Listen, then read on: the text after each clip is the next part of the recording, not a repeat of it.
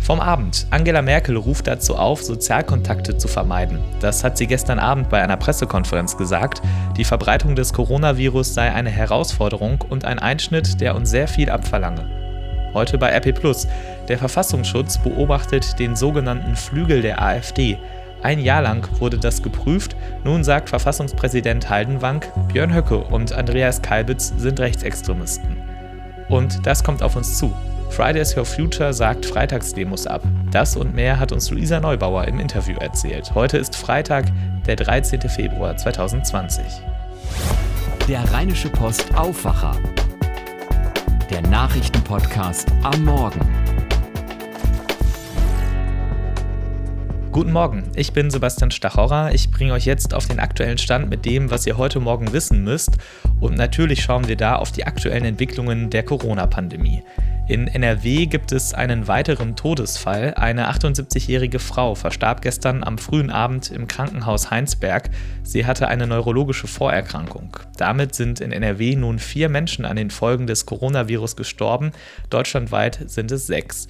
In NRW gibt es, Stand gestern Nachmittag 16.30 Uhr, nun 1041 bestätigte Corona-Fälle. Weltweit sind mehr als 130.000 Menschen mit Corona infiziert. Es wurden 4.925 Todesfälle gemeldet. Das Virus wurde in 116 Ländern nachgewiesen. Angela Merkel sprach gestern Abend von einer unbekannten Herausforderung für uns, einer Situation, die außergewöhnlicher sei als die Zeit der Bankenkrise. Man habe es mit einem dynamischen Ausbruchsverhalten zu tun, das heißt, dass sich schnell immer mehr Menschen infizieren. Wo immer das geht, solle daher auf soziale Kontakte verzichtet werden. Daher sollen nun auch Veranstaltungen mit weniger als 1000 Teilnehmenden abgesagt werden. Damit in den Krankenhäusern genügend Platz für Corona-Patienten ist, sollen ab Montag alle planbaren Operationen, Aufnahmen und Eingriffe verschoben werden. Das haben die Bundesregierung und die Ministerpräsidenten der Länder beschlossen. Anders als in Frankreich und Belgien ist bisher aber nicht geplant, bundesweit Schulen, Kitas oder Unis zu schließen. Regional bestünde dazu aber die Möglichkeit. In Köln wurde beispielsweise der Start des Sommersemesters um drei Wochen verschoben. Für die Studierenden geht es statt am 1. April nun erst nach Ostern los. In NRW berät heute das Landeskabinett über mögliche Konsequenzen der Beschlüsse aus Berlin. Auch die Wirtschaft wird hart getroffen. Heute Mittag sollen weitere Maßnahmen zur Unterstützung vorgestellt werden. Der DAX, der deutsche Aktienindex, ist in den letzten Tagen stark abgestürzt. Allein seit dem letzten Freitag um fast 2500 Punkte. Und in den USA ist der US-Aktienindex Dow Jones jetzt um knapp 10% eingebrochen. Das ist der schwerste Verlust seit 33 Jahren. Wie können wir das machen? Sozialkontakte vermeiden. Vor allem auf der Arbeit kommen die meisten von uns mit vielen Menschen in Kontakt. Immer mehr Menschen steigen deswegen jetzt auf Homeoffice um und arbeiten von zu Hause aus. Wir sprechen mit Dorothee Wiegand. Sie ist Redakteurin beim Computermagazin CT. Dorothee, welche Technik gibt es denn, um sich mit den Kolleginnen und Kollegen im Homeoffice zu vernetzen? Also es gibt ja reine Telefonkonferenzen, wo mehrere Leute sich zusammenschalten. Dann gibt es Chatlösungen, wo ich vielleicht einen Videochat habe. Ich sitze am Rechner, dann kann man gleichzeitig vielleicht auch noch ein ähm, Dokument gemeinsam anschauen und man sieht in so kleinen Fensterchen die Teilnehmer der Konferenz und kann sich darüber austauschen. Da gibt es ja etablierte Lösungen, Slack oder Microsoft Teams äh, werden viel eingesetzt, Skype for Business.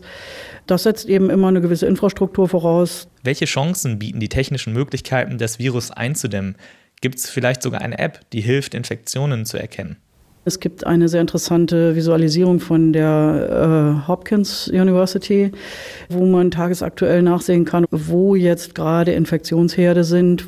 Es ist äh, so, dass hier in Hannover die Medizinische Hochschule gerade dabei ist, eine App zu entwickeln. Die Idee dahinter ist, dass jemand, der als infiziert getestet wurde, sozusagen seine Bewegungsdaten spendet, um eventuell wirkungsvoller Ansteckungen zu verhindern. Stichwort Handy, da grabbel ich den ganzen Tag drauf rum und damit ist das Gerät im Normalfall schon ein Ort, wo sich viele Bakterien und Viren tummeln.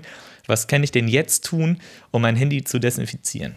Also richtig gehend irgendwo eintauchen sollte man die Geräte sicher nicht. Andererseits gibt es ja äh, so mit Desinfektionslösungen getränkte Tücher, mit denen die Oberfläche allerhöchstens feucht wird. Diese Tücher kann man auf jeden Fall verwenden und äh, das empfiehlt sich sicherlich, je nachdem auch. Das ist wichtig auch zum Beispiel bei stationär auf dem Schreibtisch stehenden Telefonen. Die fasst ja auch mal der, mal der an. Und ähm, auch Computertastaturen sind bekanntermaßen so Sammelstellen für Bakterien und Viren. Vielen Dank, Dorothee Wiegand. Viele Veranstaltungen in der Region fallen wegen der Corona-Pandemie aus. Jetzt sollen also auch Veranstaltungen mit deutlich weniger als 1000 Teilnehmenden abgesagt werden. Ein Mann findet das gut, Wolfram Görz. Er ist Arzt und Medienjournalist bei der Rheinischen Post und sagt, eigentlich müssten wir alle mal zwei Wochen zu Hause bleiben. Wenn Sie und ich und jeder, der diesen Podcast hört, sagen würde, ich gehe jetzt für 14 Tage nicht mehr aus dem Haus, ist das Virus Mitte April weg. Leider geht das nicht, weil es immer wieder passiert, dass Leute glauben, sie sind nicht infiziert, aber sind es doch. Und das ist der Faktor, der einen momentan so äh, aus der Balance bringt.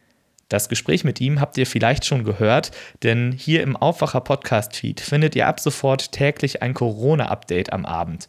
Gestern haben wir darin Wolfram Görz gefragt, wie Deutschland in Bezug auf das Virus aufgestellt ist. Wir sind eigentlich sehr gut aufgestellt. Ähm, das Problem ist, dass Intensivstationen äh, natürlich Durchlaufbetriebe sind, in denen nicht nur Corona- und Influenza-Patienten, sondern auch Herzinfarkte, Schlaganfälle, äh, schwere andere Fälle. Es gibt Lungenkliniken, die sind auf Tuberkulose spezialisiert. Es gibt andere Infektionskrankheiten und man kann jetzt äh, sagen, wir haben eigentlich viele Betten, aber wenn man mal alles das, was wir an intensivmedizinischen Kompetenzen brauchen, wenn wir das alles mal zusammenrechnen, dann ist das am Ende des Tages doch nicht mehr so viel. Wenn ihr mögt, hört doch gern mal in die ganze Folge rein. Die nächste Folge von Coronavirus in NRW, die Lage am Abend, gibt es heute am späten Nachmittag. Und auf RP Online halten wir euch jederzeit im Corona Live-Blog auf dem Laufenden. Hallo, ich bin Henning Bulka, einer der Stimmen, die ihr aus dem Rheinische Post Aufwacher kennt. Einige von euch haben es schon getan, sich ein RP Plus Abo geholt und zwar um diesen Podcast zu unterstützen. Danke dafür. Denn der Aufwacher ist zwar kostenlos und das bleibt auch so, aber Recherche und Produktion kosten trotzdem Geld und deshalb brauchen wir euch. Zeigt uns, dass euch der Aufwacher was wert ist und schließt ein RP Plus Abo ab. Das kostet die ersten drei Monate 99 Cent, danach 4,99 Euro im Monat und das ist monatlich kündbar. Ihr bekommt dafür vollen Zugriff Zugriff auf RP Online und das gute Gefühl, den Aufwacher zu unterstützen. Das Angebot findet ihr auf rp-online.de slash Aufwacher-Angebot. Bitte an das Minus denken. Danke ganz herzlich für eure Unterstützung. Damit zu dem, was ihr heute bei RP Plus lest. Das war eine der Nachrichten gestern. Der Verfassungsschutz beobachtet ab sofort den völkisch-nationalistischen Flügel der AfD. Er sei als gesichert rechtsextremistisch anzusehen. Der Präsident des Verfassungsschutzes, Thomas Haldenwang, bezeichnet diese Einschätzung als Warnung an alle Feinde der Demokratie. Björn Höcke und Andreas Kalbitz, die Fraktionsvorsitzenden der AfD in Thüringen und Brandenburg, bezeichnet Haldenwang als Rechtsextremisten. Was die Beobachtung des Verfassungsschutzes bedeutet und wie die Parteien darauf reagiert haben, lest ihr im Artikel von unserem Chefreporter Gregor Mainz im Politikteil der RP und bei RP+. Und dann haben wir unter anderem auch diese besondere Geschichte für euch. Alexandra Wehrmann hat ein ganz besonderes Paar besucht, Kendra und Maciej. Die leben seit einem Jahr in ihrer Nachbarschaft in Düsseldorf in einer Unterführung, denn die beiden sind obdachlos. Sie erzählen, wie der Stadtteil sie aufgenommen hat und wie schwierig es ist, eine Wohnung zu finden. Und dann ist Maciej auch noch Köln-Fan. Ein Artikel, der zeigt, dass hinter allen Menschen, denen wir täglich begegnen, eine eigene Geschichte steckt. Den ganzen Text lest ihr auf RP Online oder im Düsseldorf-Teil der gedruckten RP. Und das wird heute noch wichtig. Es ist Freitag, eigentlich der Demotag von Fridays for Future, doch das Coronavirus hinterlässt auch hier seine Spuren. Es wird heute keine Großveranstaltungen der Klimaaktivistinnen und Aktivisten in Deutschland geben. Das hat uns Organisatorin Luisa Neubauer, eins der bekannten Gesichter der Bewegung in Deutschland, im Interview erzählt. Unsere Berlin-Korrespondentin Christina Dunz hat mit ihr gesprochen. Fridays for Future hat Großstreiks in Bayern abgesagt. Können Sie es bitte noch mal begründen, was das auch mit dem Coronavirus zu tun hat? Klar, wir haben uns entschieden, ähm, in enger Absprache mit Behörden und mit Expertinnen und Experten, dass wir es nicht verantworten können, Großveranstaltungen zu ähm, organisieren oder stattfinden zu lassen am Freitag Und deswegen haben wir alle Großveranstaltungen mit mehr als über, also mehr als 1000 Menschen abgesagt. Teilweise finden kleine Aktionen statt. Und vor allem fordern wir Menschen auf, uns dann im Netz ähm, Gesellschaft zu leisten und mit uns am Netzstreik teilzunehmen, wenn wir praktisch den Klimastreik ohne Ansteckungsgefahr ins Internet verlegen. Jetzt sind ja gerade jüngere Menschen weniger betroffen. Äh, Sie haben trotzdem diese Entscheidung getroffen. Warum? Genau, wir sind als also die Fridays for Future Generation ist keine Risikogruppe oder sowas. Wir sind nicht akut gefährdet. Ähm, wir haben diese Entscheidung gefällt aus einem aus einem gesamtgesellschaftlichen Verantwortungsbewusstsein heraus, dass es eben auch an uns liegt, die Ansteckung zu minimieren, wo auch immer wir können und Verantwortung zu übernehmen für ältere Generationen, die gefährdet sind. Und deshalb, ähm, genauso wie wir, wie wir für unsere Großeltern die Hände waschen, sagen wir auch genau für diese Menschen, die so gefährdet sind, diese Streiks ab. Mhm. Fridays for Future ist ja mit der Klimakrise einigermaßen monothematisch. Viele andere ähm, politische Bereiche, Rente, Gesundheit, Rechtsterrorismus, Flüchtlinge spielen bei Ihnen eine geringere Rolle. Wird sich diese Bewegung Ihrer Ansicht nach monothematisch halten oder müssen Sie sich breiter aufstellen?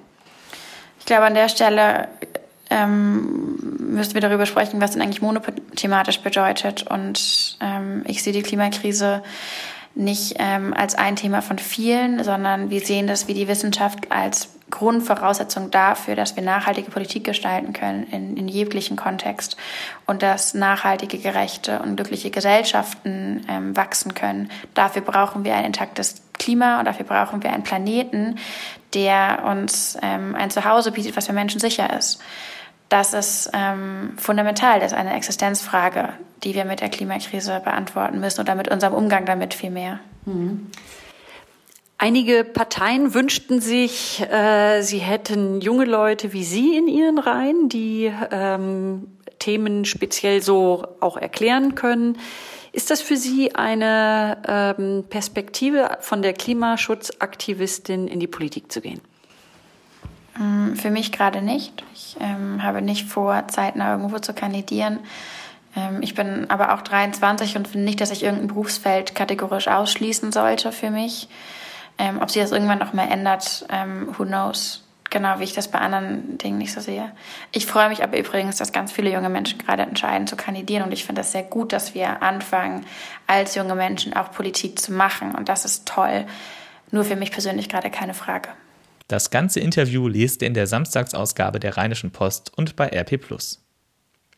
In der Bundesliga steht der erste Geisterspieltag der Geschichte bevor. Wegen des Coronavirus dürfen die Fans nicht ins Stadion. Das betrifft auch Fortuna Düsseldorf. Die Mannschaft von Uwe Rösler trifft da im Kellerduell auf Paderborn heute Abend. Düsseldorf steht gerade auf dem Relegationsplatz, Rang 16 der Liga, und Paderborn ist Tabellenletzter. Am Samstag spielt Köln dann zu Hause gegen Mainz und am Sonntag muss die Borussia aus Mönchengladbach in Frankfurt antreten. Montagabend spielt dann noch Leverkusen in Bremen. All das vor leeren Rängen. Was die Geisterspiele betrifft, da geht es mir wie vielen anderen, die häufig ins Stadion gehen. Fußball ohne Fans kann ich mir einfach nicht vorstellen. Erst recht nicht bei den großen Spielen, wie zum Beispiel jetzt dem Revierderby, das am Samstagnachmittag auch ansteht. Sebastian Musemann berichtet für die bayerischen Lokalradioprogramme BRL. Sebastian, wie wird das dieses Wochenende? Ja, das wird wirklich ein ganz spezieller Spieltag werden. Mittlerweile gab es ja schon das ein oder andere Geisterspiel und die Atmosphäre ist ja echt wirklich seltsam. Die riesigen Stadien sind ja quasi komplett leer und es gibt keine Fangesänge und auch keine Anfeuerungen im Hintergrund. Aber dafür kannst du die Rufe der Spieler und die Anweisungen der Trainer hören. Das ist dann tatsächlich auch mal ganz interessant. Ein Wochenende so ganz ohne Fußball wäre aber auch schade irgendwie. Im Stadion gucken geht nicht und ich sag mal so, in die nächste Kneipe möchte ich jetzt auch nicht unbedingt. Habe ich denn eine Möglichkeit, trotzdem Fußball zu gucken? Der Pay-TV-Sender Sky hat schon reagiert und angekündigt, die nächsten beiden Spieltage zumindest teilweise kostenlos im Free-TV zu zeigen. Und zwar auf dem frei empfangbaren Sender Sky Sport News HD. Da gibt's dann sowohl die Samstagskonferenz der ersten Liga und die Sonntagskonferenz der zweiten Liga. Außerdem sind die Spiele auch digital im Stream auf skysport.de und in der Sky Sport App zu sehen. Na gut, das ist immerhin ein Trostpflaster. Vielen Dank, Sebastian Musemann. Wie das Fußballland NRW mit Corona umgeht, darum geht es auch in der nächsten Folge unseres NRW-Podcasts Ländersache. Hört da gerne mal rein, es lohnt sich. Und damit schauen wir jetzt noch aufs Wetter für NRW. Es gibt für den Osten NRWs Warnungen des deutschen Wetterdienstes vor markantem Wetter. Es sind stellenweise stürmische Böen mit bis zu 80 Stundenkilometern möglich und dazu kann es auch vereinzelt Gewitter geben. Gegen Abend entspannt sich die Lage wieder. Insgesamt bleibt es heute bewölkt und regnerisch, dazu wird es maximal 11 Grad warm. Erst gegen Abend lässt der Regen etwas nach, dann kühlt es aber auch ab auf bis zu minus 2 Grad. Achtung, das heißt, es kann in der Nacht stellenweise glatt werden. Morgen früh bleibt es bewölkt und hier und da regnet es weiter bei 10 bis 13 Grad. In der Nacht zu Sonntag bleibt es trocken und am Sonntag selbst haben wir dann tagsüber die Chance auf etwas Sonne. Dazu wird es etwas wärmer, bis zu 16 Grad sind dann möglich. Das war der Rheinische Postaufwacher vom 13. März 2020. Ich bin Sebastian Stochauer. Kommt gesund durchs Wochenende. Macht's gut. Mehr bei uns im Netz www.rp-online.de